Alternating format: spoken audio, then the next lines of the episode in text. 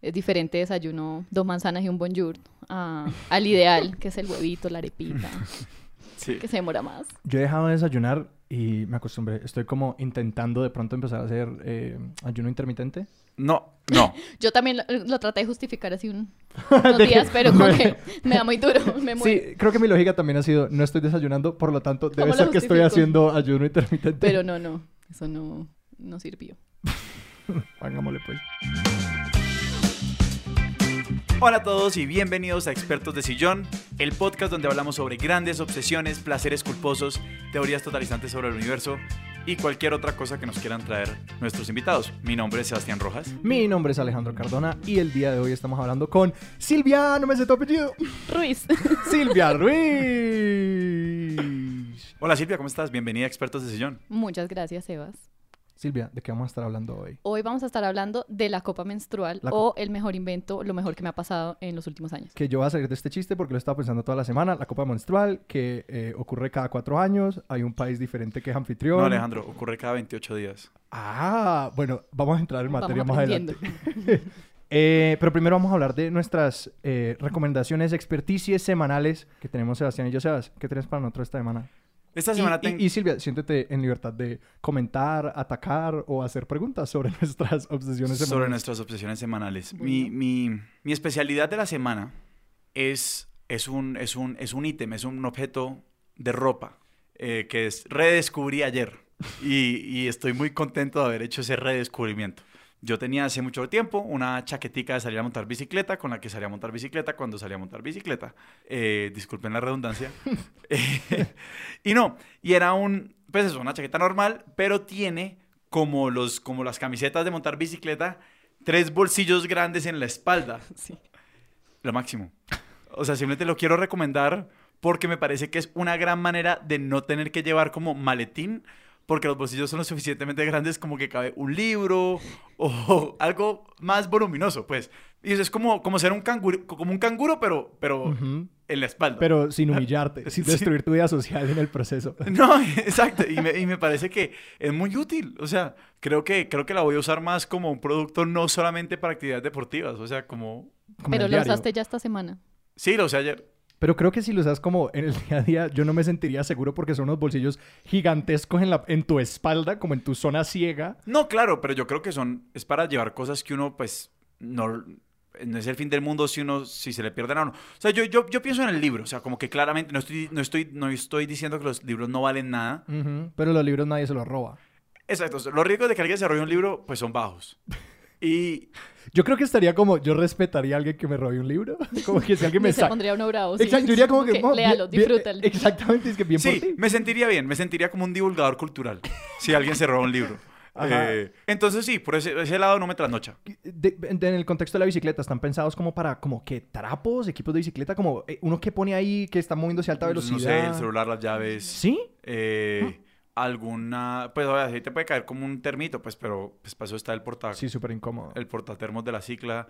eh, Billetera, documentos. Sí, do- documentos en general y, y yo creo que de pronto si necesitas llevar como algún... Si no tenés el, la maletica que uno como le amarra a la bicicleta eh, para cargar como la herramienta o algo Sí. así, sirve eso, pues una herramienta y no sé, un caucho para cambiar una llanta, en Ujú. caso... Pero pues para eso también hay cosas que se le ponen a la bicicleta. Eh, pero sí, yo creería que son como para cosas normales, cotidianas.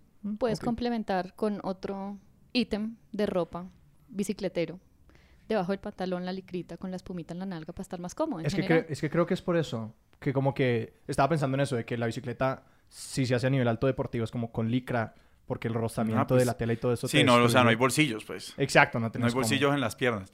Ah, no, que yo soy, yo soy un fan de la licra eh, para la cicla. Yo voy a clase de spinning Yo- y yo- me pongo la licra deportiva con la espumita. Yo soy el fan número uno de la licra como en general. y siempre y siempre que he tenido, como que en el teatro varias veces me ha tocado como ponerme una licra para un, para un traje y es como, ah, ¿por qué esto no es parte de la vestimenta masculina todo el Pero tiempo? con la espumita. ¿Cuál es las, como de- en los sitios clave? Pues sí. Nunca- el nie. no- sí, no, nunca usaba en, en el nie. Y pues bueno, en la nalga también. pues, más que todo en la nalga. La, la de ciclismo. Entonces a mí me queda grande. La de ciclismo. Alejo, ¿cuál es tu obsesión de la semana? Mi sugerencia esta semana es algo que estoy llamando y estoy súper orgulloso de mi sugerencia porque es a la vez abstracto, que son las que les gustan a Sebastián, y concreto. Eh, lo, lo estoy llamando YouTube artesanal.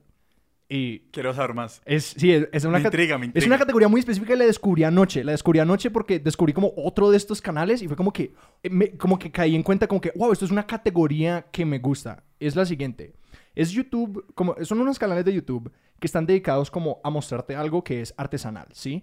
Pero no son como todos estos canales como súper exitosos de... Pero definime artesanal, exacto. Es como Co- cambucha. Como crear, no, no, como crear algo. A mí, a mí los que más me gustan son como de construcción. Entonces, los tres canales que voy a recomendar. Los que más te gustan desde ayer. No, no, no. Es decir, descubrí uno nuevo, Ok. pero habían otros que, con los que venía desde antes. Pero básicamente, el canal que descubrí anoche, para ponerte el contexto, empieza y es como, es un viejito, súper viejito de Arkansas, eh, eh, que dice, te voy a enseñar a construir una cabina de, de madera.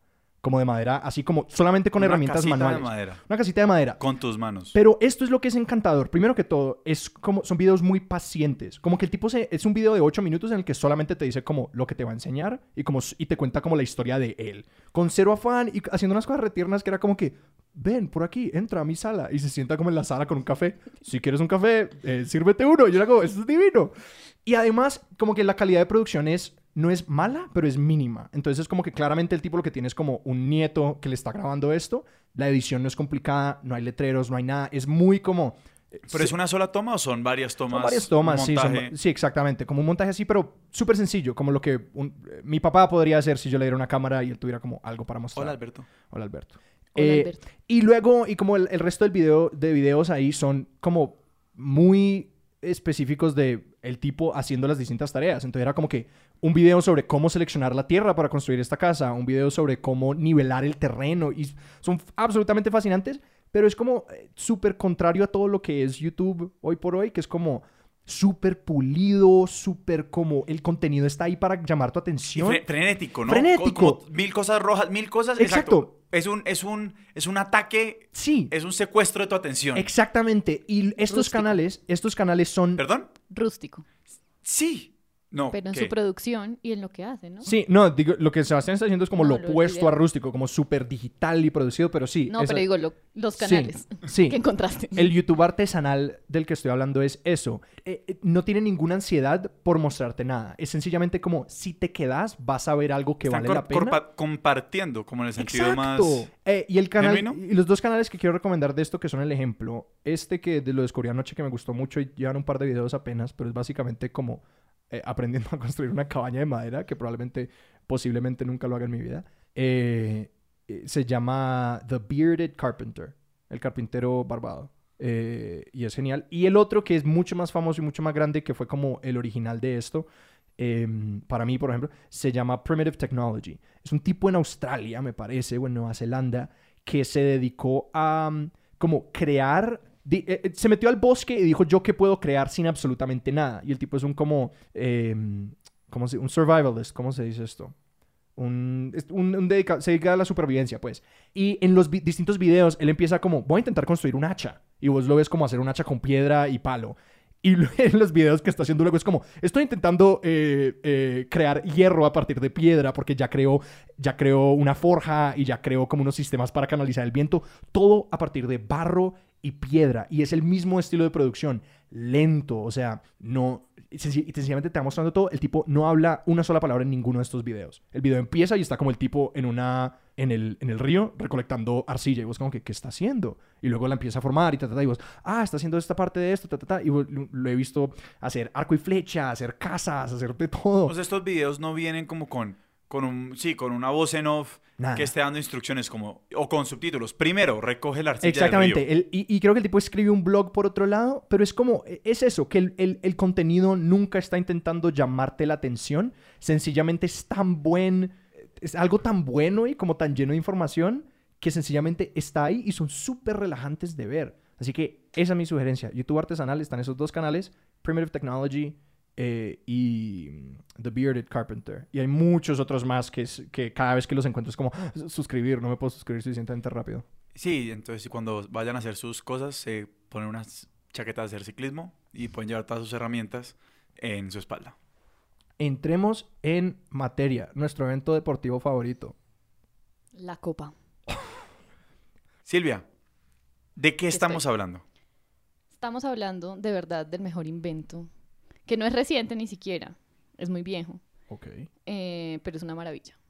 La Copa Mensual. La, La Copa Copa Mensual entró como en mi, en, mi, en mi rango de visión hace meses, yo diría.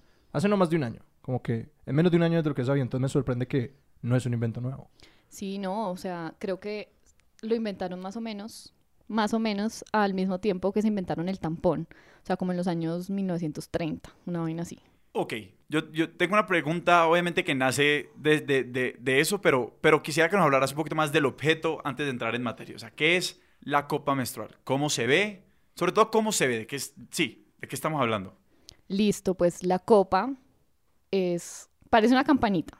Entonces, la mayoría son hechas de silicona como médica, quirúrgica, y es como el tamaño de un vasito de trago, pero más Como redondeadito. como de un shot. como de un shot, shot glass.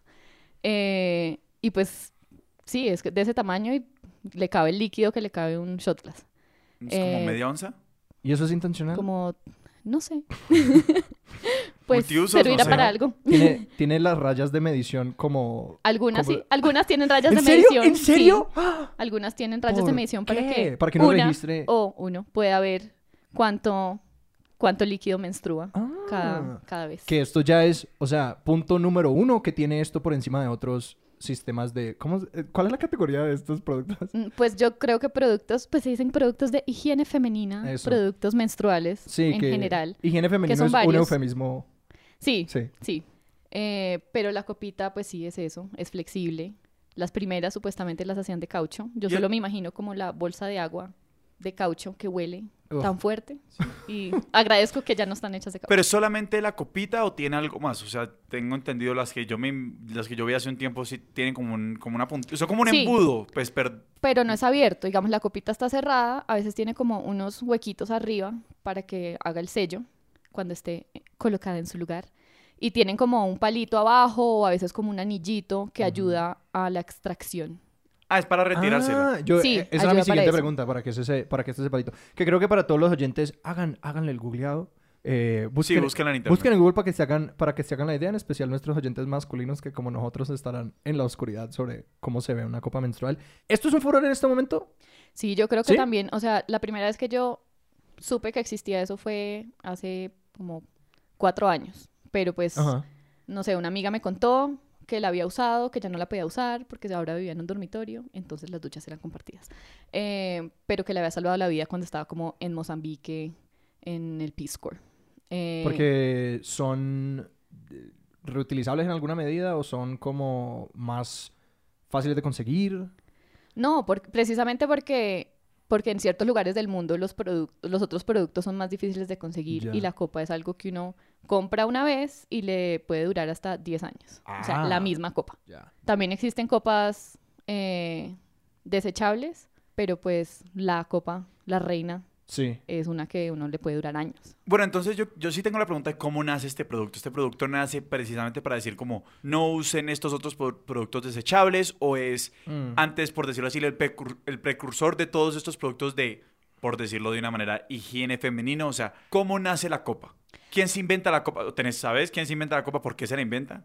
No sé, creo que fue una señora. Yo creo que no se puede decir eso de todos los de todos los inventores e inventoras de productos femeninos, pero fue una señora. Y de lo que yo entiendo sí fue más o menos al mismo tiempo que se inventa el tampón. Y ambos son como una respuesta a evitar usar las toallas higiénicas, que obviamente son una cosa pues externa, más complicada, más visible y que también tienen otros efectos, pero pero creo que de pronto no no pegó tanto al principio como el tampón, porque también requiere otro nivel como de comodidad con el cuerpo, que creo que en ese momento pues también se hablaba aún menos. Y me imagino que además, como que los tampones originalmente se hacían de algodón, ¿cierto? Y pues Sí. todavía, como que yo he visto 100% algodón, como en tampones de alta calidad, que pienso que como que ahora tenemos un altísimo dominio de como todo lo que es como plásticos y siliconas, como que esa ciencia material es súper avanzada y sabemos exactamente qué está pasando ahí. Y que me imagino que antes quizás como un producto de plástico era como que no no era tanto parte de la vida de las personas, entonces quizás como que algo que era como que vean, esto es tela, esto es algo como que se siente un poquito más familiar a como los productos que están encima de la piel de uno. Estoy pensando como en los años 20 estamos hablando. Y 20, 30. Ajá. Creo que quizás un poco de eso. Pero a mí me intriga es cuál es el problema con las toallas. O sea, digamos, Bueno, Y, y- hablemos de las Exacto. toallas. Yo creo que es antes de hablar de la copa. hay- Sí, sí. O sea, la, es- Claro, las alternativas. Según lo que entiendo, la, la copa es una respuesta a algo. Sí. Y ese algo por ahora son las toallas. ¿Cuál es el problema con las toallas? ¿Cuál era el problema con las toallas? Entiendo que estos temas no se hablan mucho. Entonces, Sí, pues digamos, problemas con la toalla, pues ya uno, una usuaria de copa, eh, ve y se acostumbra. Pues la toalla es algo que, pues bueno, primero implica un costo, implica un desecho. Entonces uno usa, no sé, un montón de toallas cada mes que están hechas, sí, tienen algodón, pero están hechas de plástico, tienen químicos y pues van a basura y ya. Eh, otra cosa es que, digamos, de la higiene, pues sí, obviamente uno dice, bueno, higiene porque recolecta la sangre, eh, pero uno también como que tiene eso puesto por horas y tiene una sangre que ya está afuera y que ya está interactuando con el medio ambiente, eh, que claro, eso trae como olores, incomodidad, uno igual tiene puesto, o sea, prácticamente es un pañal que tiene líquido y lo tiene puesto durante muchas horas. Oh, nunca, sea- había- nunca se me había ocurrido Uno, o sea, comparar con un pañal. claro, mejor. Uno, Ah. uno, ¿cuántas toallas usa en un día? Eh, pues, En un día. Pues sí, obviamente depende de cada persona, Claro. depende del flujo, eh, pero uno diría, no sé, promedio como tres, algo así. Y también existe este, este temor eh, como el síndrome del choque, del shock tóxico, Uh. que es que uno tiene eso y eso crea bacterias y uno pues se puede infectar y uno no debe tener eso más de, no sé, ocho horas. Lo mismo pasa con los tampones, o sea, todos los tampones tienen como advertencias, no te puedes, no puedes dejarte esto puesto por más de ocho horas. He leído en el internet un par de historias médicas de como tampones que habían estado ahí mucho tiempo y es como... A mí me encanta escuchar, eh, leer historias desagradables médicas y esa es una como recurrente. Sí, entonces, otra, sí, Sí, digamos, es, es esa incomodidad, como que eh, con las toallas también, como que le limita a uno eh, las actividades que puede hacer. Entonces es eso, como que, no sé, es súper incómodo hacer deporte. Es súper incómodo montar en bicicleta en la toalla porque no se siente como la espumita. Pero es otra, otra- es una- otra cosa. Una espumita adicional. Pero lo que yo entendía Es era que como cosa. que el tampón es la, la como la solución dada para como deportes o en el mar. ¿Uno puede meter al mar con tampón? A mí personalmente, digamos, el tampón no me gustó mucho porque Ajá. supuestamente esa es la respuesta para piscina, para mar. Sí. eh, pero no, con el tampón yo sentía que esa vaina se empapaba. Claro. y tuve una historia desastrosa, un poquito. Uh. Eh, así como justo a- unos meses antes de empezar a usar la copa menstrual, así tipo una playa donde no hay baños, Oh, no. tampón, sangre Oh, no. por toda la pierna. Tiburones. eh, casi. Oh, no. No, no, no. Pero entonces yo creo que hay que hacer como la pregunta un poquito sobre como la estructura o la, la infraestructura necesaria, un poquito como la coreografía de la menstruación. No, o sea, Listo. cuando uno... Que es el nombre de la obra de teatro en la que Sebastián está trabajando, la coreografía de la menstruación. No, es, o sea, es como uno... ¿Qué implica menstruar en la rutina de una mujer? O sea, ¿qué hay que tener a la mano? Mejor dicho, cuando pregunto por con la infraestructura, exacto, ¿qué es necesario para que esta cosa pase, para que este proceso se dé, digamos, de la forma, es que no sé cómo decirlo, pues menos... eh, Como que menos Traumático. interrumpa. Sí, menos traumática, menos incómoda posible para pues, la persona que está teniendo la experiencia. Pues bueno, digamos, en un primer momento hablando como solo de, digamos, del acto de sangrado de la menstruación. Como que obviamente uno tiene que tener, o no tiene que tener, hay movimientos de gente que se está liberando también de los productos menstruales y dejando su sangre fluir en cualquier momento, en cualquier lugar. Eh, pero es eso, es como que tener un producto disponible eh, en el momento que lo necesite. Entonces, digamos, eso, la copa también lo libera un poquito a uno de eso, pues si la tiene que tener en el primer momento, pero no necesita nada adicional, uno la tiene ahí todo el día y Ujú. se la tiene que cambiar y pues es eso, la vacía, la lava y otra vez. Eh, en cambio eso, si, si uno tiene toallas o tampones y se le quedó y pues ya se llenó, se cumplieron las ocho horas, pánico, síndrome de choque tóxico eh, y no tengo nada más Sí. para, para responder a eso, eh, pues es eso, es tener como la disponibilidad del producto, que pues para unas personas puede ser cansón, pero también para muchas mujeres, niñas y hombres que menstruan alrededor del mundo, eh, hombres trans, por ejemplo, eh, alrededor del mundo no tienen ese fácil acceso a esos productos, que también son caros, que en muchos lugares, yo diría, pues la mayoría, no sé, no sé si la mayoría, pero en muchos lugares pues tienen impuestos como si fueran un producto de lujo y no de una necesidad básica. Uf. Pero sí, muchas mujeres alrededor Aquí del en mundo no Colombia tienen impuestos Sí. bastante altos. altos. Eh, Pero, y esto es en comparación a tampones y toallas higiénicas, como que esos dos productos tienen estos mismos impuestos o la copa menstrual es como es vista más como un producto de lujo comprando los No, equipos. los tampones, ¿Sí? las toallas, lo- o sea, los básicos tienen. Los tienen tampones tienen los impuestos que no tiene un- unos cositos de algodón. Ajá. Pues por decirlo así, o sea, productos médicos de primera necesidad. Sí. Eh, y es eso, digamos, se se ve como un lujo y pues sí cuesta, cuesta plata. Otro, otro beneficio de la copa es eso, es que pues al principio sí es más carito que, le- que lo que le cuesta un paquete de toallas, pero el paquete de toallas se le va en medio ciclo, pues. Eh, y la copa con el cuidado le puede durar años. Y no crea, no produce esa basura tampoco. Entonces es una maravilla. Yo tengo una pregunta de la que quiero salir lo más pronto posible. Y es que estoy intentando como imaginarme el proceso de extracción de la copa y en todas, en todas mis imaginaciones siempre es un desastre. O sea, yo creo que la pregunta es cómo Bueno. se pone y cómo se retira. ¿Cómo Sí. se pone y cómo se retira? ¿Cómo Listo. se retira sin hacer un, un Jackson Pollock en el baño en el que estás? Mira que no, nunca ha pasado. O sea, yo también, yo creo que también la primera vez que la usé, o sea, yo llevo usándola hace como un poquito más de un año. Y obviamente, pues las primeras veces fueron intensas. Eh, uno tiene que aprender, digamos, ese es otro reto que trae la copa, que, que es eso, como que le obliga a, a uno tener un acercamiento a su cuerpo y a su menstruación, porque también uno ve como esa sangre de una manera que nunca la ha visto, porque uno siempre la ha visto como que en un Absorbida por tampón, algo en, un- más. en una toalla Ajá. absorbida, seca, después de horas, y pues acá pues es diferente. Ujú. Eh, Porque está ahí. es más, es hasta más higiénico, porque uno dice Sí. como que, o sea, de verdad, suena asqueroso, pero el olor de una toalla higiénica después de varias horas, como que tiene un olor particular. Y eso con la copa pues se va, como que sí obviamente tiene un olor a sangre, pero es una sangre que no ha salido, no ha interactuado con el oxígeno. Eh, sí, como que no empieza a Ah. oxidarse. Sí, no, no, hay ni- ningún no- no hay momento. nada externo en contacto con esa Sí, sangre. no, no. Eh, pero bueno, la introducción, pues la copita es hecha de silicona eh, y es flexible y hay varios dobleces eh, Uh. para introducirla.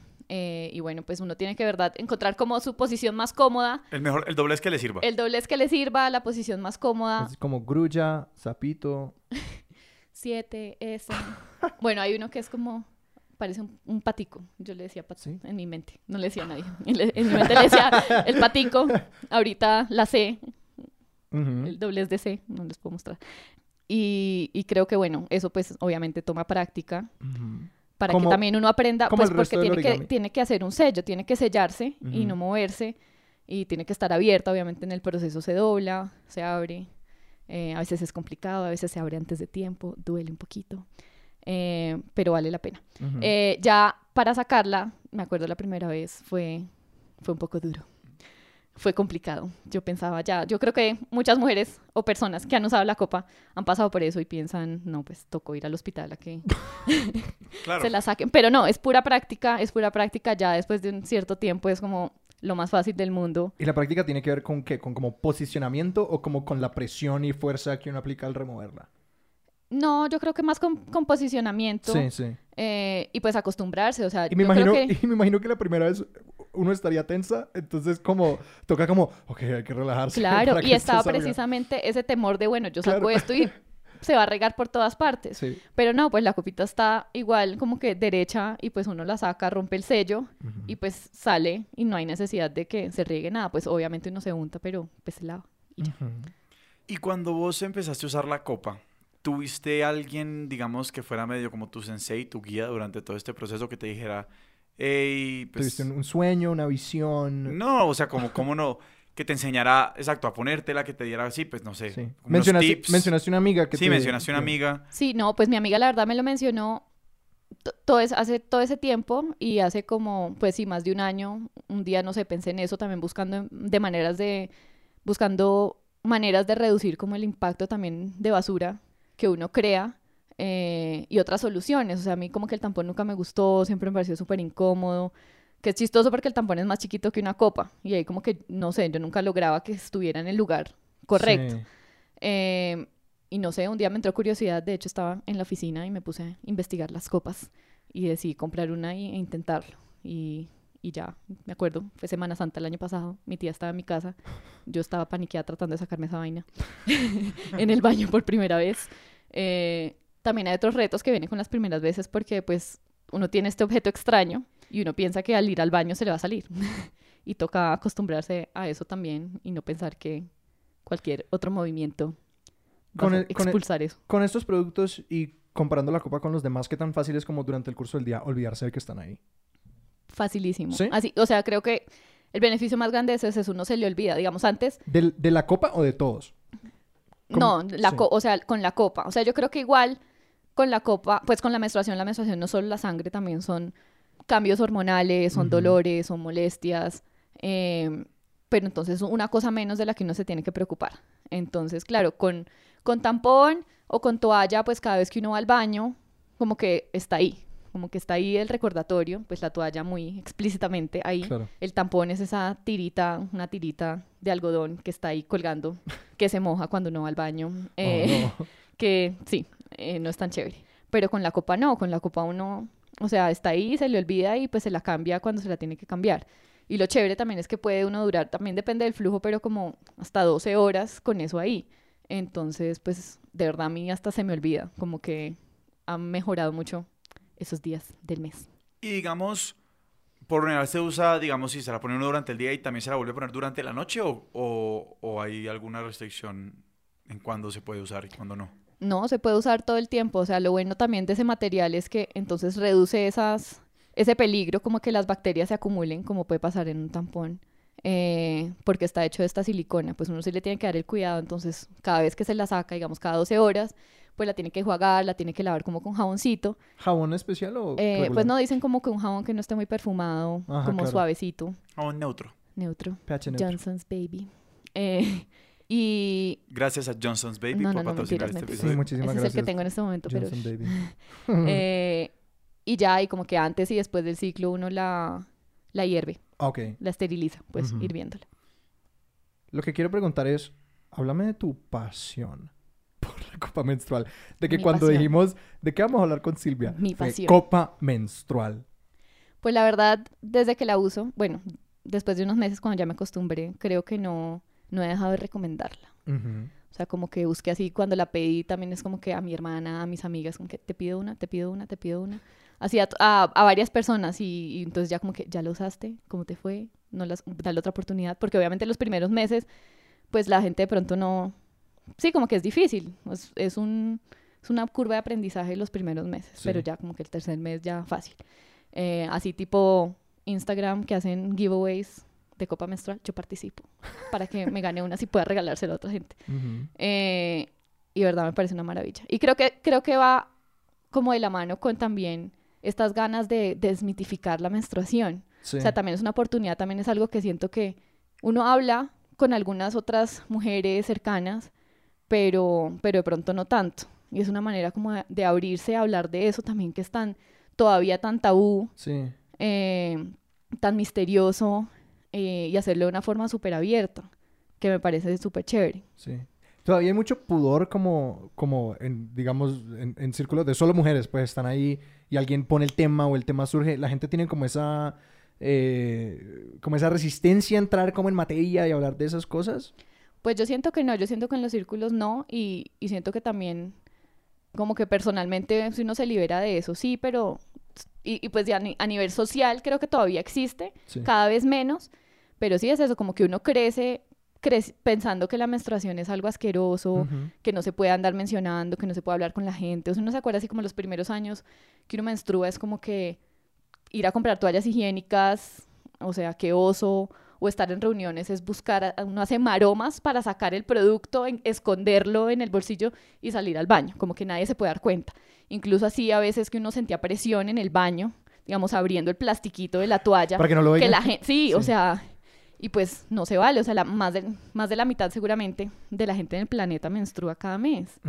Y es algo súper natural y, y no, pues como que so- así a nivel social no. O sea, por ejemplo, digamos en las propagandas de los productos menstruales siempre es una, una agüita azul Sí, radioactiva ajá. cuando estamos acostumbrados a ver en todas partes sangre, o sea, sangre con violencia eh, y es Sí. otro tipo otro tipo de sangre. Este Co- es el- como la sangre que sale. Sangre antinatural, o sea, es como Sí. decirlo así, exacto. es- Sí, como que, pero, pero no, para eso no se puede. Como que pudor social frente a la sangre que sale naturalmente, eh, sin violencia. No puedo decir sin dolor, porque sí con dolor. Digamos, yo tengo dos preguntas al respecto, porque yo estoy seguro que como con muchas otras cosas que viven las mujeres de manera rutinaria, los hombres nos hemos encargado de hacerlas eh, muchísimo peor y muchísimo más difíciles y menos placenteras. Yo quiero hablar un poquito más exacto de todo eso que hay alrededor de la, de la menstruación para que sea una experiencia, exacto, para que sea como un, un, obstáculo que hay que como una pista de obstáculos cada, cada mes, cada 28 días, en vez de un proceso pues natural y cíclico del cuerpo, pues que es lo que es. Eh, y un poquito ahondar un poquito, seas como, no, pues la, la, la, copa te quita una preocupación de las muchas que lo pueden asaltar a uno durante la, a una durante la menstruación. Eh, entonces quisiera saber un poquito más sobre eso, o sea, cuál es, que además obviamente de, de, ese estigma o por decirlo así, ese asco con el que se ha enmarcado todo este tema, ah, la sangre, ¿eh? pero pues que sí, sabemos que nada que ver, es natural. Y este tema de, de qué otras cosas están pasando y por qué hay que bajarle como el impuesto cognitivo y, y de estrés y de ansiedad que acarrea la menstruación. Bueno, pues digamos, más allá de eso, como hemos dicho antes también, pues viene, digamos, cíclicamente también vienen con cambios hormonales. Eh, y creo que es una, como una división a veces un poco peligrosa porque, por un lado, a veces uno dice, bueno, como que entiendan que pues esto está pasando, entonces por eso uno puede cambiar. Pero eso también se puede volver, eh, como se puede volver en contra de las, de las mujeres, porque entonces de ahí salen esos estigmas, como que no, si alguien está bravo, si está irritado, es porque no, pues está menstruando, está... Pachudo, como dicen acá. Así. Que, sí, no, no, se me había ocurrido pensar en eso, que inmediatamente lo que yo estaba pensando era como que, ah, entonces quizás sería bueno como, eh, como que las mujeres o fueran o pudieran ser más abiertas sobre como que, no sé, decirle a personas cercanas, por lo menos como que ve, estoy en, ese, en estos días del mes, eh, puede que esté como, no sé, así vas a dependiendo de cómo cada mujer reaccione a eso. Inmediatamente después de lo que dijiste, es como que, que eso va muy de mano con todas estas como concepciones de las mujeres como más irracionales o más emocionales o que no pueden, sí, no pueden controlar sus emociones y que quizás como compartir eh, como que, ah, puede que esté más emocional en estos días o puede que X o Y pase, eh, como que como que jugaría la mano de, de, ese como prejuicio. Sí, claro, encontrar ese balance también es, es un poco difícil, pero creo que pues hablando, primero que todo hablándolo, como que es el, pues, el primer paso también para uh -huh. dar ese reconocimiento, porque pues también pues hay cambios hormonales de diferentes formas durante todo el mes, porque pues la menstruación es parte de un ciclo que se está dando igual durante todos esos 28 días en promedio, eh, que implican también otros cambios hormonales, digamos, anterior a que llegue la menstruación, entonces hubo una ovulación y, y, es eso, y para muchas mujeres es diferente, como que no todo el mundo entonces va a estar más sensible necesariamente en los días de menstruación, uh -huh. eh, pero puede pasar. Eh, y también hay otros cambios, yo creo que estaba hablando con varias mujeres, eh, que le pasa a muchas mujeres, o sea, digamos, el deseo sexual aumenta en la ¿Ah, menstruación ¿sí? para muchas mujeres. Que también para muchas, Alejandro, no para todas. Yo, yo escuché para todas y eso es lo que voy a recordar. para muchas mujeres, eh, obviamente no puedo hablar para todas las mujeres, para muchas mujeres aumenta el deseo sexual y eso también entonces viene acompañado de todo esto, que entonces, no sé, eh, con sus parejas sexuales de pronto también ese estigma del asco de la sangre, eh, pues previene a que entonces puedan actuar sobre uh -huh. ese deseo. ¿Médicamente hay algo mal con tener sexo durante la menstruación? ¿Como que hay algún peligro o alguna...? No, no soy médica, pero no creo que haya ningún peligro. Uh -huh. pues si hay médico. algún médico escuchando y tiene algo que decir, nos puede escribir a expertosdesillon.gmail.com. Estaremos muy contentos de, reprodu de reproducir esta información. y de publicar retracciones. sí. Sí, pero no, sí para nuestros oyentes, por si no es suficientemente eh, evidente, eh, eh, nada de esto es consejo médico. Sí, no. No es consejo médico, eh, pero consejo, no les dé miedo. uh -huh. esos momentos, porque también pues es diferente. Uh -huh. Como que es diferente y para todas las partes involucradas, digo las personas involucradas. Y sí, creo que, que, que, va eso pues acompañado también de esa mitificación sí. de la menstruación y que va de la mano también de cómo, de cómo se sienten las personas. Entonces, si, las, si se asume que entonces las mujeres en los días de menstruación están, van a estar bravísimas o no quieren nada, pero no, o sea, puede ser lo contrario. Pero yo te iba a preguntar, de hecho, en tu experiencia, tanto en el trabajo como con tus amigas, con tus familiares, hablando de este tema, y sobre todo también en el trabajo, de pronto, eh, hablas libremente de, la menstruación, decís, hoy eh, o estos días estoy menstruando, me estoy diciendo así como que no me jodan, o, o eso no es un tema ni siquiera como entre colegas por lo general. No, yo creo que sí. Y yo creo que también desde hace un tiempo como que me puse el propósito de, digamos, de no inhibirme al hablar de eso. Sí. Sí, como que, o, o ser consciente de eso, que uno dice, bueno, pues a veces entre mujeres es como más fácil, es como que, ay, preciso me llegó hoy la regla, qué mamera. Em, o como que no, pues no me cierra el pantalón porque estoy inflamada por la regla. Eh, que, que uno no, pues no suele hacer comentarios, digamos, en general de ese tipo frente a hombres, eh, ni siquiera amigos. Y es como que, ¿por qué?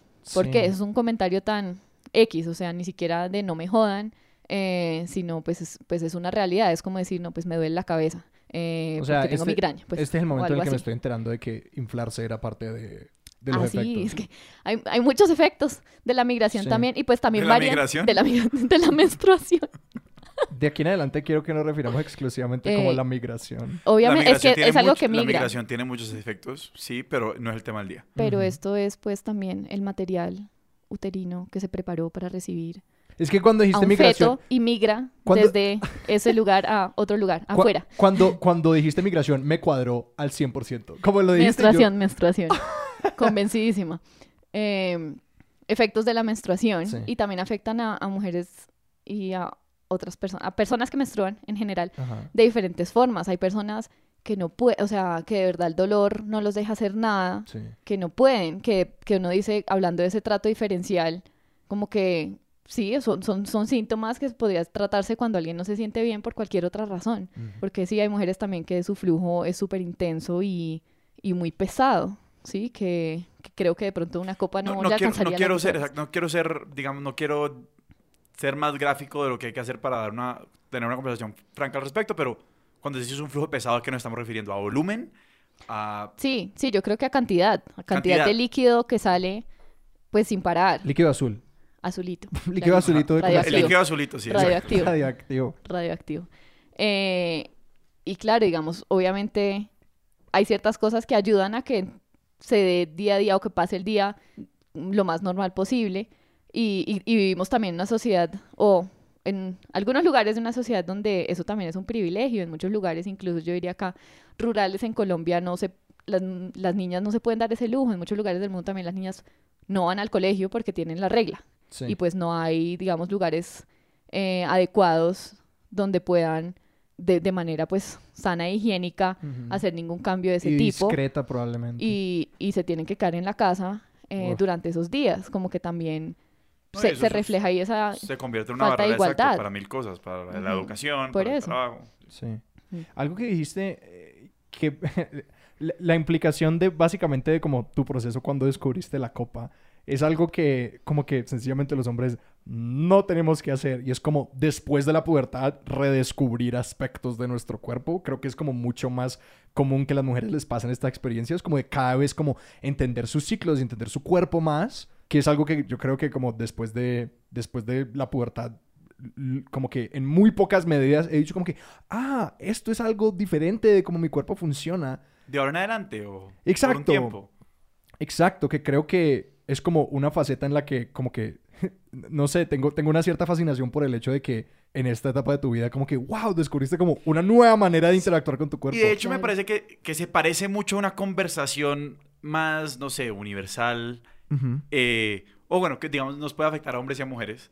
Y es como todas estas cosas que nos pasan en la vida a, la que, a las que constantemente nos estamos adaptando y que al menos en, en, en, en este momento de la historia o no sé, el que estamos como sociedad, digamos, podría entrar dentro de este como cobija de como querer optimizar las cosas. O sea, es como, no, no, no. Y lo Sí, dice- sí, sí, sí, sí, sí. Sí. Porque lo digo como la gente dice, no, es que entonces yo... Del biohacking. Eh, sí, el biohacking, total. Estamos hablando de que, de que, exacto, ahora todo el mundo es como que, ay, ¿cuándo como para comer mejor y aprovechar más mis calorías Sí. y todas las cosas? O, o yo medito esta hora porque esta no, y yo escribo esta hora porque esta no. Sí.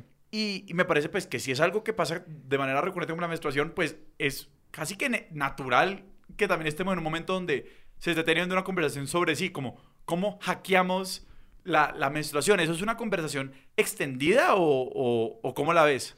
No, yo creo que sí. O sea, dos puntos. Uno del de descubrimiento del cuerpo, pues es súper chévere también, digamos, y, y- y redescubrir la menstruación, porque si uno crece que es algo sucio, eh, que debe ser escondido, y entonces uno se cría usando toallas higiénicas y es sucio, ¿sí? Como que uno es chiquito, una toalla, tres horas, sangre ahí corriendo en el colegio, sudando, como que no huele chévere eh, y es sucio. Y entonces acá también es como que uno redescubre su cuerpo eh, y es eso, busca, como que lo obliga a buscar cuál es la mejor manera de tener este elemento dentro de su cuerpo cómodamente. Uno no lo siente, o sea, cuando ya lo tiene, uno lo tiene horas y no lo siente y por eso se le olvida también.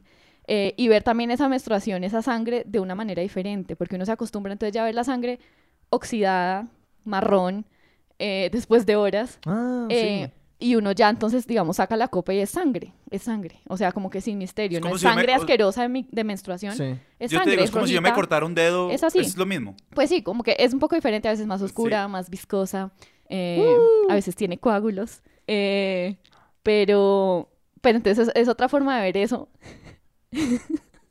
de ver eso, Yo estoy sonriendo no por, Y- no por todos estos detalles me deleitan. muchos detalles. Me Sí. No, cero asco, cero asco. No, a mí sí, a mí también Eh. sencillamente me, como que todas estas cosas me encantan descubrirlas, porque sí, cuando dijiste como lo chévere de como reencontrarse con el propio cuerpo, eh, voy a compartir como media historia que es como, es lo más cercano que he tenido a como, ¿qué? ¿Los cuerpos de los hombres pueden hacer qué? Y no voy a entrar en mucho detalle, pero para los curiosos, básicamente descubrí que existía como otra forma de masturbación que existe para algunos hombres, que no voy a entrar en detalles por, por si a las personas son las quintas, o entro en detalles. Entra en detalle. Entro en detalles. Básicamente involucra como intentar meter un dedo por uno de los canales por donde como baja el testículo, como por donde el testículo sale como de... del- Por donde sale una vez en la vida, ¿no? Digamos eso. además. No, no, pues, es decir, como que los, los, los tubos que Que van a la conectan... ingle. que conectan el testículo como con el resto del aparato reproductivo del hombre, como que esos... eh, hay como un tubo por, por donde estos tubos de- entran. Y que como eh, meter un dedo por ahí a ciertos hombres les produce como una cantidad enorme de placer. Y se- la técnica se llama muffing, M-U-F-F-I-N-G. No sé cómo se habla en español o si eso como culturalmente ha llegado acá. Pero cuando lo descubrí me obsesionó mi- por un breve en mi- periodo. No lo he visto en, en- en la página que yo uso para referirme constantemente a los anglicismos. Ese no ha salido. Eh, sí, no. eh. y Sí, me obsesioné, lo intenté, no me funcionó, no la pude. co- Como que no estoy No la lograste. No la logré, no estoy convencido de que la haya logrado. Pero me acuerdo de como mi deleite en ese momento de como. Perdón, ¿cómo? Como que el cuerpo del hombre puede funcionar, ¿cómo? Eh, y sí, como que sencillamente lo tuve que explorar. Entonces, como que hay una, hay una cierta medida que pues no quiero... eh, no quiero decir como... ah, decir envidia, eh, como que me imagino inmediatamente la reacción de como que, ah, envidiar qué, pues es algo que tiene como sus pros y contras, pues todo eso. Pero sí que es como una oportunidad para acercarse al cuerpo propio. Claro, es que el cuerpo humano es una maravilla. Y, Cuerpo humano es una belleza. y uno se sí, queja mucho del cuerpo y Eh. de sus funciones. Eh, pero sí, es ese, es, ese, es ese nuevo acercamiento. Y creo que, digamos, para mí la copa ha sido eso y también como una, una nueva forma de pensar en la menstruación. O sea, la menstruación antes era como algo súper cansón cada mes, que obviamente todavía tiene cosas canzonas, pero me acuerdo, o sea, los primeros meses era como que, ay, me llegó la regla, chévere, voy a poder usar la copa otra vez. O como que es algo emocionante, como que no tener que usar toallas higiénicas, por ejemplo, que es como que, bueno, una vez viajé y se me quedó la copa y me llegó la regla cuando estaba en el viaje, era como que, mi copa, como que ya volver a lo otro es es súper Sí. es súper cansón porque ya hay algo, hay algo maravilloso de eso. Y hablando de la optimización, de hecho encontré eh, que días vi que estaban haciendo como un Kickstarter para una copa eh, inteligente, Smart Menstrual Cup. Uh. eh, que la verdad son unos embusteros. porque Como con muchas cosas que tienen que ver con la optimización de la embuste, vida. embuste, embuste. Eh, o sea, pero era o una sea, copa, estilo, eh, copa menstrual, ¿qué canción está sonando ahora? algo así. Sí. No, un Shazam en la copa, no. Ah, exactamente. Eh, Eh. No, pues prom- prometía como que conectarse a una aplicación Mm. que le dijera ¿Cuánto? qué tan llena estaba la copa, en cuánto tiempo, ya ap- aprendiendo también la, la aplicación Claro, de su con una- cuerpo, Con una debía- inteligencia artificial. debe- debía vaciarla Sí. eh, y también prometía o promete Reproducir analizar, películas. promete analizar como eso, el color, el flujo, la consistencia de la Wow. propia sangre y avisarla cuando no debe ir al médico. Suena un tanto muy futurista. El embuste llega porque, pues, obviamente una de las de los beneficios de la copa es que uno la compra una vez y le puede durar años. Y esta así en letrica súper chiquita, pues obviamente explica así la anatomía de la copa y en la parte de abajo tiene la batería y la antena. En el palito normal tiene la antena para conectarse A a, su celular. Y pues más allá de tener una batería y una antena, En la vagina. en, en la vagina, eh, que se está comunicando y mandando información a su celular, Ondas decía que la batería duraba más o menos seis meses y no se podía reemplazar y no se podía recargar. Entonces limita embusteros. Una copa que le va a durar máximo seis meses, pues le va a durar más tiempo, pero su promesa inteligente tecnológica Es le va a durar seis inteligente meses. por seis meses, exacto. Por eso. Sí. Entonces esa no, no la recomiendo. Esa no me la veía venir. Yo todavía me estoy imaginando, ¿La antena? sí, la antena. La antena. Y estaba pensando como, mm, ¿y si tuviera que tener una salida de audífonos, ¿sería el mini jack o sería la de Apple? Para escuchar los sonidos de tu útero. Sí. No, pero digamos, ahí la, la- cuando ahorita que estabas hablando que es como un reconocimiento del cuerpo, ¿hasta qué punto ese reconocimiento es una reconciliación? Yo creo que para mí sí lo ha sido. Pues así lo que decía es eso, como que la menstruación era, era una carga, era una carga y es algo fastidioso y es algo que pues también como que uno tiene ahí a veces muchos chascos. Eh, ¿Muchos qué? chas- chascos, ¿no? Santanderiana, palabra santanderiana. Son- Perdón. sí, que son Eh, ya, ya ni sé qué otra palabra usar para... Como... Ay, no sé. Dice Cosas. chasquea. cosas, ¿Accidentes? accidentes. Pues sí, algo así. Eh, que uno puede tener esos accidentes que, que también en el momento como que causan pena. O sea, como que cuántas veces no... Uno, es- mancha uno le dice a la amiga así, es como que por favor revísame, por favor revísame, por favor Mm. revísame. Eh, creo que también a mí, o sea, tuve una vez, una vez, como mi primer semestre de la universidad se me desordenó el periodo salvajemente, pensé que me iba a morir porque literal en un momento no paraba de sangrar. Y estaba como en mi examen final de cálculo 2 eh, así mal, sangrando, sangrando, y fue así horrible. Entonces uno tiene como también esos, esos traumas con eso, porque pues a veces, pues sí, se supone, a veces no es predecible y no para todo el mundo es predecible. Hay gente que eh, tiene la fortuna de tener ciclos súper predecibles y sabe exactamente el día que le va a llegar y le dura tantos días. Eh, hay gente que le dura como dos días la menstruación, hay gente que le dura siete, o sea, Uf. cada mes. Em, entonces sí, es, es acercarse a eso de una manera completamente diferente y poder también concentrarse en las otras cosas, como que no estar pendiente cada rato de decir, ay, no fui al baño, es como que mierda, ya me tengo que cambiar la toalla y no tengo, ¿qué hago? Eh, no estar pendiente de eso es una cosa menos de la que uno se tiene que preocupar en esos días. Algo que estoy pensando es como, no sé, estaba pensando en esto, de como de, que las mujeres, a las mujeres se les hace el llamado a como estar mucho más pendientes de su cuerpo por buenas y malas razones. Eh, digamos, tanto por esto como tanto porque el higiene femenino sencillamente es más complicado que el higiene masculino.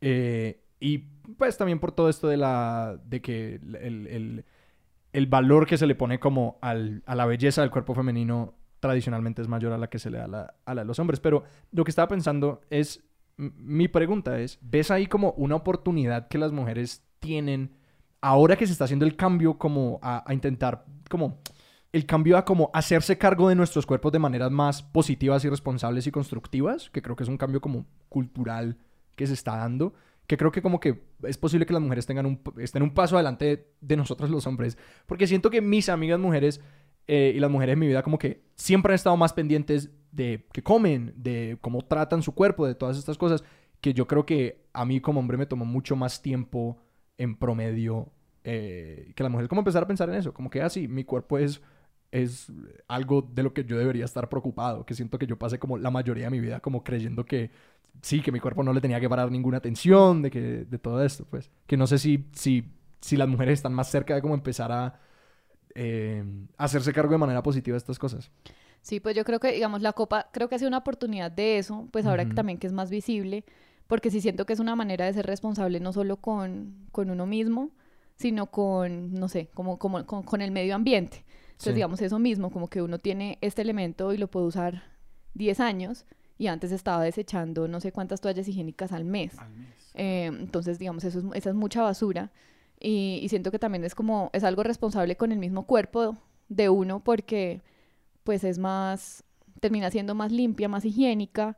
eh, y, y, digamos, las que están hechas de silicona, pues ahí por, por ese mismo material, digamos, las bacterias no se pueden, no sé cuál es el- la palabra oficial, no se pueden pegar, pues, como Sí. que requiere pues obviamente una limpieza básica, eh, pero entonces uno no tiene este material que ya fue expulsado ahí pues cercano, digamos una toalla higiénica también puede crear eh, pues por, por la misma humedad pueden salir, sí, como que pues, ay, ¿cuál la- se me fue la palabra. ¿Como hongos? Como no sé- No, no, no, como en inglés, rash. Ah. Como, Eh, brotes, pues, o sí, como, como- picazón, pues, comezón. Eh, pues es un, e- un efecto. Bueno, sí, como un sarpullido. no, sarpullido, sí. sarpullido.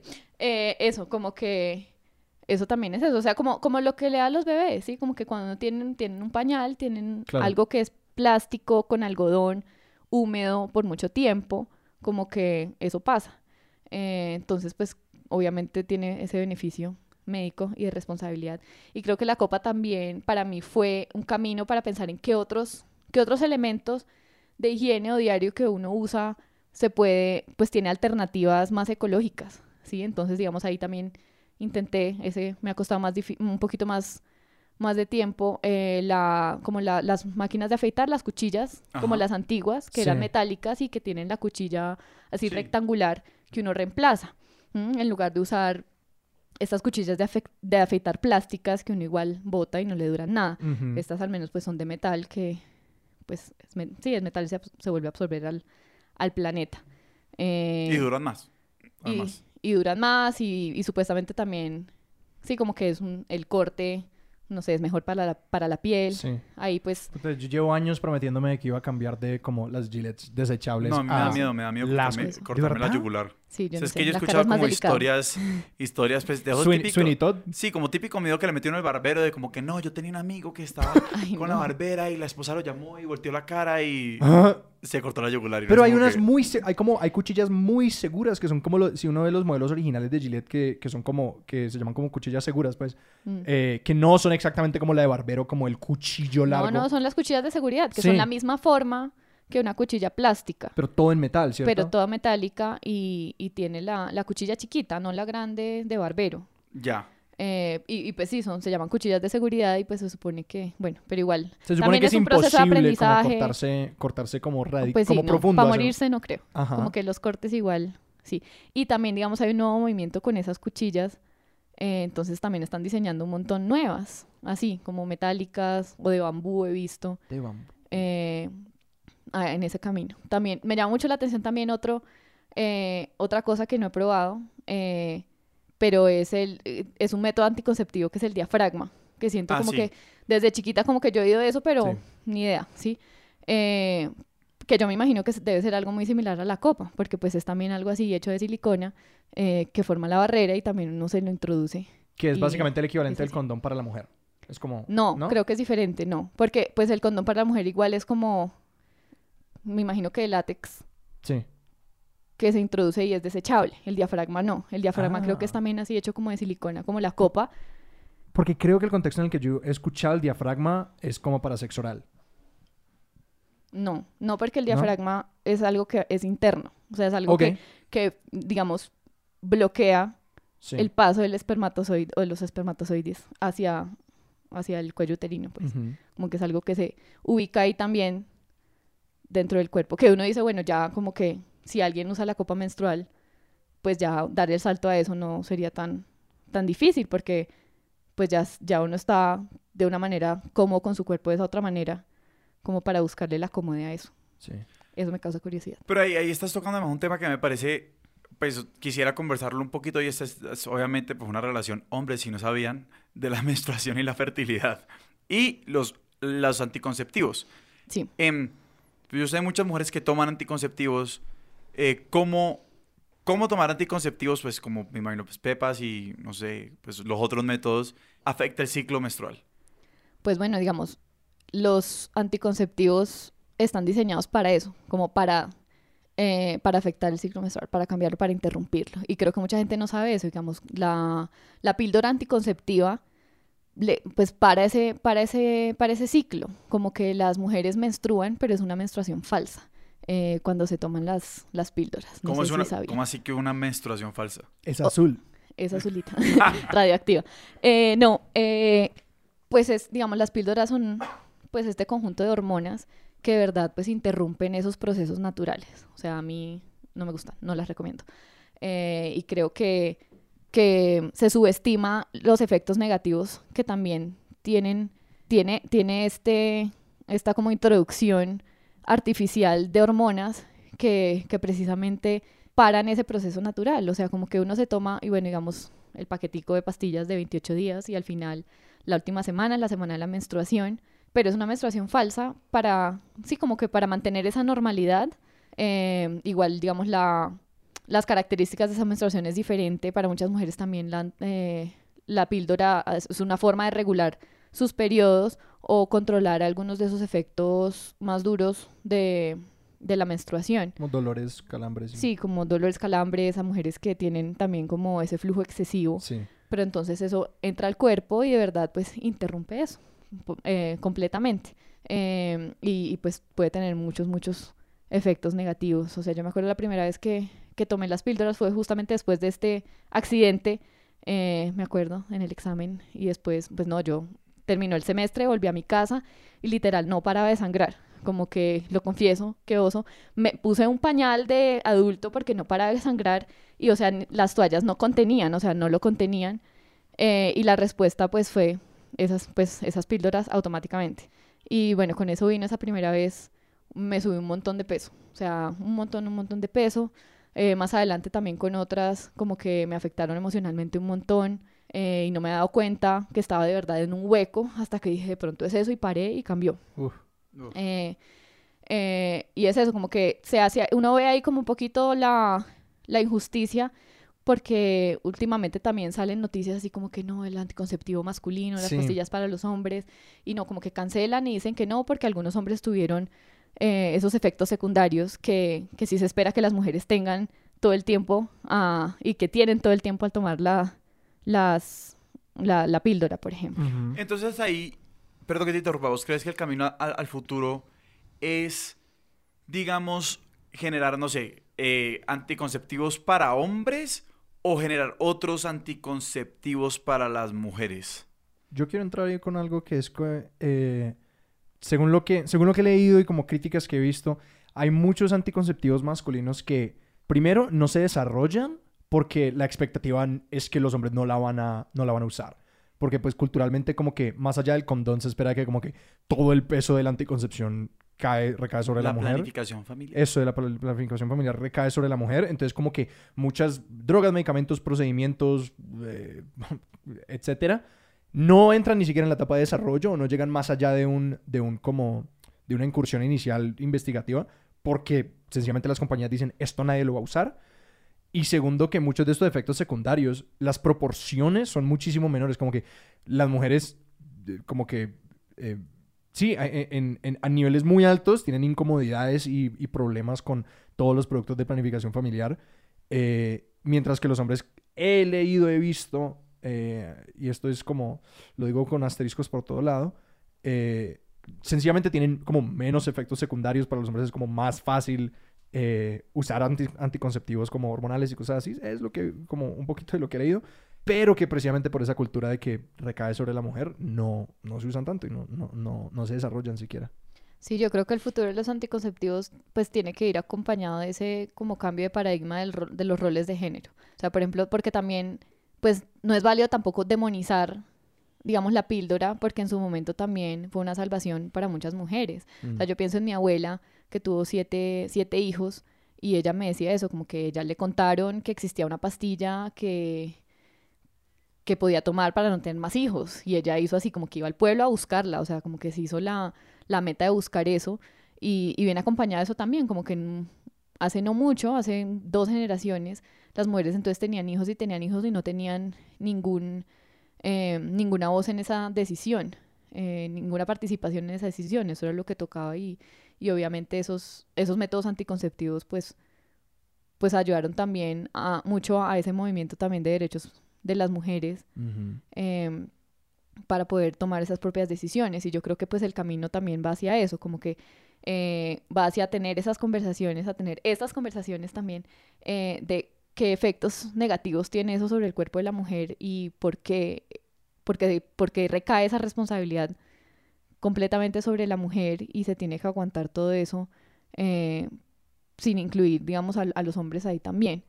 Eh, entonces creo que también pues el camino es eso, como que más conversaciones francas y buscar alternativas para ambas personas. Y la otra pregunta que yo tenía, porque es una conversación que, que, que, que tuve con, con otra persona el otro día, sobre que es, es una que afecta también a los tampones, ¿no? Y es como a este pánico moral, como que alguien me dijo, como que no, en las toallas por un tiempo, como que yo no lo decía a una niña de 13 años que use tampones, o yo no lo decía a una niña que use la Ah. copa, porque este pánico moral de que si las mujeres se meten algo a la vagina, Dios mío, lo siguiente que van a andar buscando es un hombre. Y digamos, y creo que eso es una, un- un- un- una, una resistencia que le aplica al tampón y pues obviamente a la copa. Y, y digamos uno, no sé, es que me parece... Me parece Y creo que eso va de mano como con la creencia de que el aparato reproductivo femenino es solamente para placer. Exacto. Entonces que si se llega a introducir algo ahí es como que, no, esto es, es sacrilegio, pues. Sí, yo, pues, No, No, sé, es claro, que, o es que sea, jamás me, tiene impresa- todo- me, me impresionó mucho porque, o sea, este tema este- de este pánico moral de que es que a, la- a los niños no les pueden andar pues enseñando nada de su sexualidad ni de su cuerpo, pues Sí, porque sí. se van a tirar pues como unos conejitos a reproducirse, es como que no, nada que ver. Ajá. no, claro, obviamente pues todo ha ligado pues a la educación sexual ahí también, como que, pues es eso, pues habrá personas que, hay niñas que menstruan también muy chiquitas, eh, pero pu- pues primero que todo, pues no se puede negar que también los niños pueden ser seres sexuales, como de pronto diferentes maneras de que lo somos los adultos. eh, y, y creo que también, o sea, se demoró tanto, digamos, para que llegara a este punto donde la copa está como entrando en furor eh, por también esos, esos tabúes de, de otras generaciones, incluso no solo de niños, sino de, de- de mujeres, o sea, que van a estar haciendo mujeres introduciéndose cosas ellas mismas dentro de sus vaginas, ¿sí? Como que, pero es este miedo... Si Dios nos ampare. Sí, eh, de este miedo de, de que las mujeres conozcan su cuerpo. Entonces, pues tampoco está na- nada, no, no hay nada mal con que las niñas desde pequeñas conozcan su cuerpo. O sea, si ya puede que tengan nueve años, pero empiezan a menstruar y es algo que les va a pasar cada mes por toda su vida, ¿sí? Como que es parte de su cuerpo. Y es eso, como que, o es casi es un criminal poco como ridículo. mantener este oscurantismo Sí. hasta que como que uno tenga poder de decisión de un día decir como, ah, voy a probar la copa. Sí, o al menos, digamos, Ujú. o la gente no sabe que esa es una opción, no sabe que existe. Se- seguramente muchas niñas, si se le dice que existe desde pequeñas, no van a querer, ¿sí? No van a querer de pronto porque no, no están en un momento donde de pronto lleguen a estar en ese momento cómodas con su cuerpo. eh, o, o sí, obviamente es un proceso nuevo al que también se tienen que acostumbrar de a poco, pero que, que pueda existir esa opción. Sí, digamos, hasta, hasta hace muy poco también, digamos, las mujeres ni siquiera sabían, o sea, me acuerdo como que una bisabuela eh, me contaba mi mamá como que, que ella, o sea, nadie le dijo que iba a menstruar en algún momento. Entonces, es una niñita en el campo se muere de susto. y claro, de, de repente empieza a sangrar eh, de una parte del cuerpo que también, de la que no se puede hablar, ¿sí? Que es como que Sí. súper demonizada, que pues no le iba a decir a nadie porque quién sabe qué iban a pensar, ¿sí? Que estuviera, tuviera algo malo o tuviera algo, algo malo estuviera pasando en sus genitales, pues, como que ella pensaba que se iba a morir, Sí. pensaba que se iba a morir y no le iba a decir a nadie, no le dijo a nadie. No, o sea, imagínate un niño, o sea, es, un- es una niña, o sea, un niño en ese momento de la vida, o sea, se, ya se da por muerto. Estás No, sangrando. O sea, claro. el miedo, pero sí. Ajá. Claro, o sea, sangre, o sea, sangre que implica, como que siempre se crece eso, esa sangre implica algo malo, Por supuesto. sí, algo malo y si nadie, sí, como que no se le habla de esas, de esas cosas, pues no se le hablaba de esas cosas Sí. A, a las niñas en esa época y pues ahora no se les habla de otras cosas, ¿sí? Pero obviamente hemos, eh, como que como sociedad hemos abierto más, más y más la conversación, eh, que pues tampoco tiene sentido, bueno, y también ahí va, va de la mano eh, de hablar de pues educación sexual en general, de anticonceptivos en general, de relaciones sexuales en general, que no, que no pasa Sexuales tanto como y debería, afectivas. y afectivas. No necesariamente van de la mano, pero... Pero uno quiere que sí. No, y a la larga es que yo creo que muchas de estas cosas que estamos hablando como que giran nuevamente alrededor del concepto del control, pero es que hay un control en clave positiva y otro, pues, negativo, o sea, que Sí. ya se vuelve paranoia, o sea, está bien, con, pues, conocer nuestro cuerpo y no controlarlo, pues, porque hay cosas que no podemos controlar, pero, pero sí, obviamente, saber enfrentarlo, tener esa información, y es que creo que simplemente a la gente no se le, todavía no se le da suficiente información. Es cierto. Y pues es, es ser responsable, es ser responsable con, con, con el cuerpo, por ejemplo, y tener las herramientas para hacerlo. Pero sí es eso, como que la, yo creo que la meta es eso, como que, que la gente pueda ser responsable, pero teniendo toda la información que necesita para hacerlo. ¿Qué pueden elegir? Sebastián, eh, prim- primero quiero hacer una pregunta para no ser el ridículo. Esta cirugía para los hombres, la reversible, eh, que es como anticonceptiva para hombres, sí, es que creo que hay una. Como la vasectomía. Vasectomía. La vasectomía, es, sí, porque es vasectomía reversible, ¿sí o no? Sí, pero yo, yo creo que he leído cosas un poco contradictorio. De nuevo, esto no es, esto no es dictamen No, médico, sí, esto no, no, es... cero. Como que no es tan reversible. Eh, sí, yo dice como que, que puede ser reversible, pero no necesariamente va, va a funcionar. Uh. Igual es como, no es algo, o sea, creo que se es- yo he escuchado eso como que, ay, no, pues hágase la vasectomía porque pues si decide que ya no la quiere, pues lo cambia ya. Pero creo que, creo que es un poco más complicado que eso. Creo que no es como tan fácil o tan seguro de que sea Ajá. reversible. ¿La considerarías? Porque yo la considero todo el tiempo.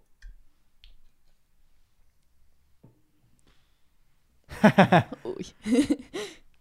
Pues no sé, me imagino que en cierto punto de la vida es responsable. O sea, me Sí. imagino que... O sea, Eh, lo estás pensando después de tener hijos. Sí, claramente, sí, pues obviamente, pues yo soy una persona que estoy pensando tener hijos, me gustaría tener hijos. Ujú. Y creo que en el momento cuando llega ya tuve suficientes hijos, o sea, ya tengo los que quiero, los que hemos planeado como familia y como pareja, Ujú. pues creo que también va de la parte de como, bueno, si queremos, obviamente creo que eso va a una conversación mucho más amplia sobre la vida sexual que una pareja quiere tener.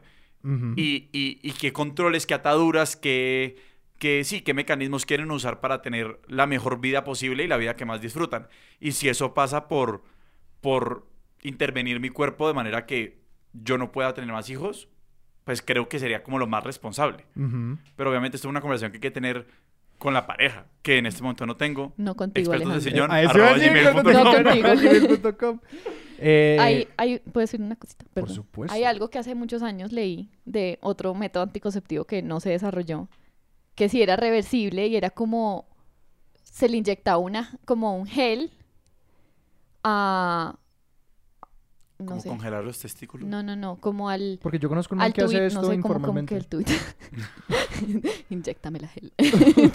eh, a, Sí, o sea, que a un par de cuadros. al, al- ay, ahora se me fue la palabra, como que al tubito, al camino por donde La baja. uretra, No, el otro. No, el otro. El otro. El otro. Uretra pues, 2. Digamos para, uretra para 2. prevenir que salga ah, como un El taponcito en el semen. Sí, como que algo así Ah. súper... Y que eso, y después sí, como que tapaba ahí y no... Y pues ya. Y después se quitaba. ¿El semen Y se creo que reabsorbe? no- Tengo tantas Sí, preguntas. sí, ¿Sí? eh, sí. Esa era... Sí, esa, obviamente Sí. esa es la solución. Si no, pues no sé qué pasaría. Se No, explotaría pues en si no, momento. suerte. Sí, no, no. O, o no sé si fue esa la razón por la cual decidieron no desarrollar. No, no, no. Nah, no, no, no, se, se reabsorbe, se esa- Esa, reabsorbe. esa Sí, respuesta porque- la hubieran tenido antes Obvio, de decir, obvio. pongámosle un taponcito en el pene a ver Obvio. qué pasa. O sea, como que- se reabsorbe. Pues quizás pero no sé qué pasó con eso, no sé por qué no lo desarrollaron, porque es- obviamente, digamos, sería una maravilla. Sí, claro. No, porque pues, es o como sea, que una un- inyección, dos inyecciones chiquitas, una inyección chiquita Sí. y Un Kickstarter Y de ya. respuesta a esta copa inteligente que es un embuste. es eso. Necesitamos, Embusteros. necesitamos el tapón, el tapón, tapón. seminal, o sea.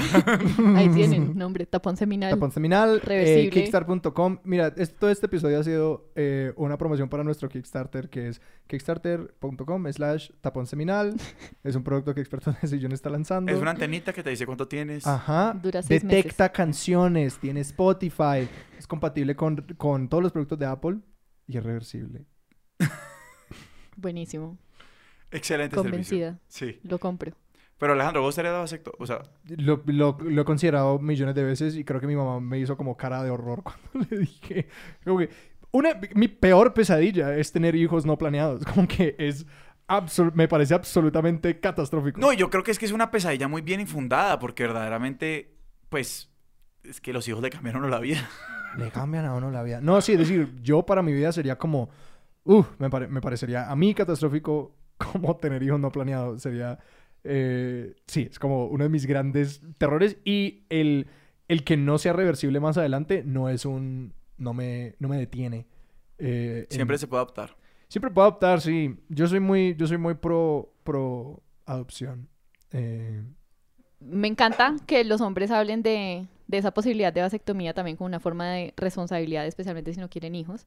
Pero también siento que hay también mucho estigma por ese mismo rol de maternidad que se le, eh, se le impone a las mujeres. Sí. Digamos, si tú, no sé, como 20 y expectativa. algo años tendrás y si tú vas mañana y te quieres hacer una vasectomía, creo que no obtendrías muchos... eh, mucha resistencia a ese procedimiento. Yo siento que la- con las mujeres no pasa lo mismo. Hay mujeres que sí. están seguras de que no quieren tener hijos nunca. Eh, pero pues sí, se conocen historias que van y pues quieren hacerse el procedimiento de atadura de trompas y, y es obstáculo tras obstáculo. Es Sí. decir, como que si están casadas es como que... ¿Y qué piensa tu, tu pareja de esto? O si no están casadas y están jóvenes es como que... Pero, Después ¿qué tal que de cambies, opinión. cambiarás de opinión? y, y siento que no, no es justo, porque también es eso, digamos, hay mujeres, obviamente de pronto aún en un mayor nivel la preocupación de tener hijos no deseados, pues, es, Pues sí, una- es mucho mayor. más patente para las mujeres. Claro, Te quería preguntar, eh, porque antes de que empezáramos a grabar, mencionaste como varias mujeres se habían pronunciado frente al tema cuando les contaste que ibas a hablar con nosotros de esto. ¿Hubo algún como Sí. comentario o alguna o algún mensaje enviado? no, pues creo que, creo que el mayor fue, fue eso, digamos, de relaciones sexuales durante el periodo, Y el que tocamos con- un poquito. ¿Cómo así? El mensaje es, es- es como desmitificar eso. No, eh, listo, yo lo, también, yo lo, desmi- lo- lo desmi- lo Desmitifiquemos. des- desmitifiquémoslo. Hablemos de eso.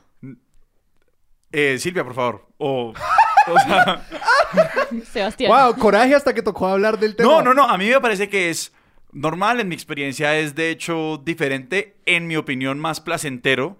Eh, me parece que de hecho ha sido una experiencia... ¿Más placentero para vos o para tu pareja? No, pues yo hablo por mí. Ujú. En ese caso, o sea, fue una eh, ha sido siempre una conversación difícil, o sea, como siempre se ha tenido esta conversación de como que, ay, pero da asco, no, no, no da asco, eh, como, ¿cómo vamos a lidiar con, pues sí, los fluidos de, de esto? Fluidos adicionales. Eh, sí, Entonces el líquido azul por todos lados. sí, el líquido azul que nos- Radioactivo, radioactivo. Radioactivo. Em, y, y creo que como mínimo ha sido una, una, una, una- un, un- un encuentro distinto a, al- Ujú. a lo normal. Mi experiencia fue, no hubo ninguna diferencia. Mm, bueno, pues, No, pues estoy diciendo sencillamente no, como, güey. como, como una experiencia diferente que en mi caso no hubo ninguna diferencia. Sí, de hecho, pues a mí simplemente me parece, yo trato de hablarlo lo más abiertamente y lo más oportunamente Sí. posible. Es como, a mí no me da asco, a mí no me despierta nada, simplemente se pone una toalla o algo para que capture pues el liquidito azul, aparentemente así nos vamos a referir a él. Eh, Sangre. La sangre, que es La roja. sangre. Desmitifiquemos. Eh, sangre. Y sang- coágulos a veces. Sí, coágulos a veces y, y ya, y no pasa nada. Buenísimo, me parece. sí, no, yo creo que para, digamos, en mi experiencia, ya que estamos hablando de experiencias, también es, es algo diferente. Eh, Sí. Por eso mismo, digamos, como que también anatómicamente la vagina y el útero están como En otra en otra condición. cosa, en otra condición En otro plan. y en otro plan. En otro plan. Eh, y, y se siente diferente. Y a veces sí puede ser más placentero. Y, y sí, como les decía antes, a veces como que eso, digamos, de pronto no, no es evidente, pero para muchas mujeres el deseo sexual aumenta durante la menstruación. Entonces siento que también si no se habla de eso, pues puede ser una barrera para, para esta experiencia que puede ser diferente, también placentera de otra manera para una pareja. Lo logramos. Hemos hablado del tema. Creo que solucionamos este tema. problema mundialmente. No, pero a ver, y, y yo creo que no, no, no, no te quiero poner como contra el paredón ni a hablar por todas las mujeres ni nada. No, no. Pero, pero sí, eh, mentiras. Eh, no, pero yo sí quiero que, que, digamos, en tu experiencia, no sé, nos, habl- nos hables de, de, de cómo, de cómo la copa, o hasta qué punto la copa, usar la copa, ha sí atravesado, intervenido como cambios en tu, en tu relación y en tu concepción de tu sexualidad, de, de tu menstruación, de tu, de tu rol como mujer. Y si hablamos, digamos, en términos más grandes, cómo se configura dentro de un, dentro de un discurso más amigable respecto al género, de- respecto al feminismo. O sea, Esto es un sustento de tesis lo que está pidiendo Sí, Sebastián. sí, no. una Pregunta pequeña fácil. tesis doctoral, por favor, como Ujú. para graduarte experta de sillón. Y por favor, cuando, y cua- cuando respondas, dirígete por favor al panel. al panel. Pues no, o sea, para mí el cambio ha sido, o sea, es que de verdad yo siento que ese acercamiento también, digamos, esa parte del cuerpo que es como o tabú o muy sexual, ¿sí? Como que uno piensa en introducir cosas en su vagina y siempre es como algo muy sexual, Eh, pero también, digamos, es, es algo que eh, pues uno está haciendo cada mes, eh, introduciendo ahí como con, con cero, con cero propósito sexual, pero que creo que ayuda igual a, a mejorar este, pues esa relación que uno tiene con su cuerpo eh, y esa comodidad con su cuerpo, porque pues a veces sí, sí, a veces uno literal está metiendo la mano, bueno, la mano entera no, pero gran parte de dedos para, para extraer algo que está dentro de su cuerpo y que siento que, que también muchas mujeres de pronto nunca han hecho en ningún plan, o sea, ni siquiera sexualmente. Mm. Eh, y pues esto, digamos, es algo que de pronto, pues digamos, si, si la gente evita eso también por ese estigma, pues es algo, es algo supernatural, ¿sí? Es algo que, de lo que no se habla mucho y, y, y, sí siento que es como, pues empoderador de cierta forma, también uno aceptar, aceptar ese, ese proceso natural de cada mes eh, y, ver, y ver esa sangre de otra manera. Ahí, ahí, no, no he llegado a hacer esto, pero también, pues digamos, si uno busca como copa menstrual en Instagram, hay arte, la gente le dibuja, le hace poemas, hace un montón de cosas. Y, ahí he visto y también he escuchado que la gente entonces busca y dice, no, como que uno coge esa sangre y se la echa a sus maticas y le devuelve a la tierra eso que sale. Pues ahí no lo he hecho, cierto que, no sé, de pronto por varias razones, creo que si estoy en mi baño y salgo así, mis ventanas grandes y me ven, eh, y pues sí, no pienso como que, bueno, ¿cómo, cómo, cómo, cómo lleva uno eso a, las matas? Y una, una, amiga me estaba diciendo también como que, eh, que hizo un taller también como menstrual, no sé, eh, mm. no he participado de eso, pero que hablan de eso, como que buscan que esa sangre sea sanadora también, entonces que precisamente como que la diluyen y, y, riegan una matica especial eh, con, con, ese líquido y que pues esa matica va a tener como parte de lo que, parte de uno, parte de lo que uno expulsó ahí también y no sé si es una sábila o algo así, puede después usarla de otras maneras, que es un poco, un poco hippie, no, no lo he intentado. Sí, pero lo que total me parece re hippie, pero me parece valioso en términos de eso, de como reevaluar como el dejar de ver... Resignificar. Resignificar. Eh, quería clase de antropología nivel 1. Vamos a resignificar. Sino de repensar, eh, sí, como el rol de esta sangre y el rol de, de, la menstruación y todas estas cosas en la vida de una persona. Claro, y, y uno piensa, digamos, sí, he hablado también de varias veces donde pues esa sangre es como demonizada, no se habla, las mujeres pues las apartan, las aíslan en esos momentos, pero también hay otras culturas donde se celebra.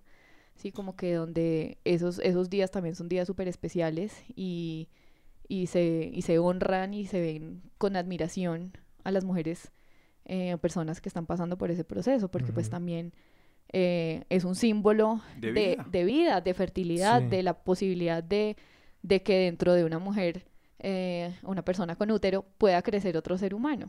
Es como que sin eso nadie estaría aquí y es esa, ese símbolo también de, de, de ese potencial de que cada mes, pues hay ahí un óvulo que puede ser fertilizado y puede, y puede crear una vida. Silvia, si alguien quiere interesarse por la copa menstrual, fuera de ir y comprarla y probarla y usarla, ¿hay algún, no sé, recurso o práctica que recomiendes en términos de cómo, de dónde leer o cómo empezar a pensar sobre la copa menstrual o cosas así para, como para que alguien se pueda acercar a este tema? Yo creo que ahora hay muchos como materiales en internet, así yo empecé a buscar eh, y empecé a aprender sobre las diferentes copas, obviamente diferentes marcas. Eh, siempre se recomienda como... Y ninguna está patrocinando este episodio. Ninguna. Eh, pues siempre está la oportunidad, expertos de sillón.com. Siempre como pues se recomienda que sea una que esté pues aprobada por algo.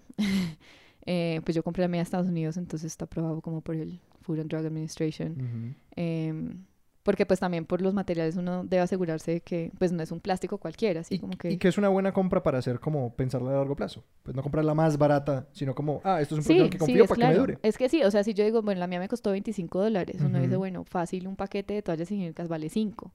Y uno usa más de uno en un, un, periodo, entonces en menos de 5 meses ya, ya se cubre y ya después uno ahorra. Ya se pagó esa, eh, esa plata. Pero sí, en el internet hay muchos recursos de eso, hay una variedad de, de copas, creo que mucha gente también ha hecho como sus, eh, sus calificaciones de la copa, hay unas que son un poquito más suaves, unas un poquito más rígidas, em, que también, no sé, dan seguridad. Yo solo he probado una, la que tengo, y pues bueno, como que me, ha ido bien con esa. Eh, pero también en internet hay eso, como que tutoriales de cómo introducirla, tips de cómo mantenerla limpia, pero sí, yo creo que, no sé, animaría a las personas a, a probarla. Silvia, si la, la, gente te quiere encontrar en redes, leerte en algún lado, cosa parecida, un Instagram, un Twitter que quieras compartir. Eh, mi Instagram es arroba Silvia on Earth y mi Twitter está es arroba Silvia a Ruiz M. ¿A nosotros dónde nos pueden seguir, Sebastián? Nos pueden seguir en Twitter en arroba expertosillón y en Instagram arroba expertos de sillón. Nuestro correo es expertosdesillón arroba gmail.com Y por favor, no se olviden de suscribirse a ese podcast, de recomendarlo, amigos, de recomendar la Copa Menstrual también si tienen una buena experiencia. Este podcast lo pueden encontrar donde sea que encuentren sus podcasts: Spotify, Apple Podcasts, Google Podcasts, Stitcher y un larguísimo, etcétera. Recuerden también usar chaquetas de ciclismo en todos los contextos y YouTube artesanal. Nuestra música es por Juan Esteban Arango y nuestro logo es de Daniel Benavides. Yo soy Alejandro Cardona. Yo soy Sebastián Rojas y esto fue Expertos de Sillón. Hasta la próxima.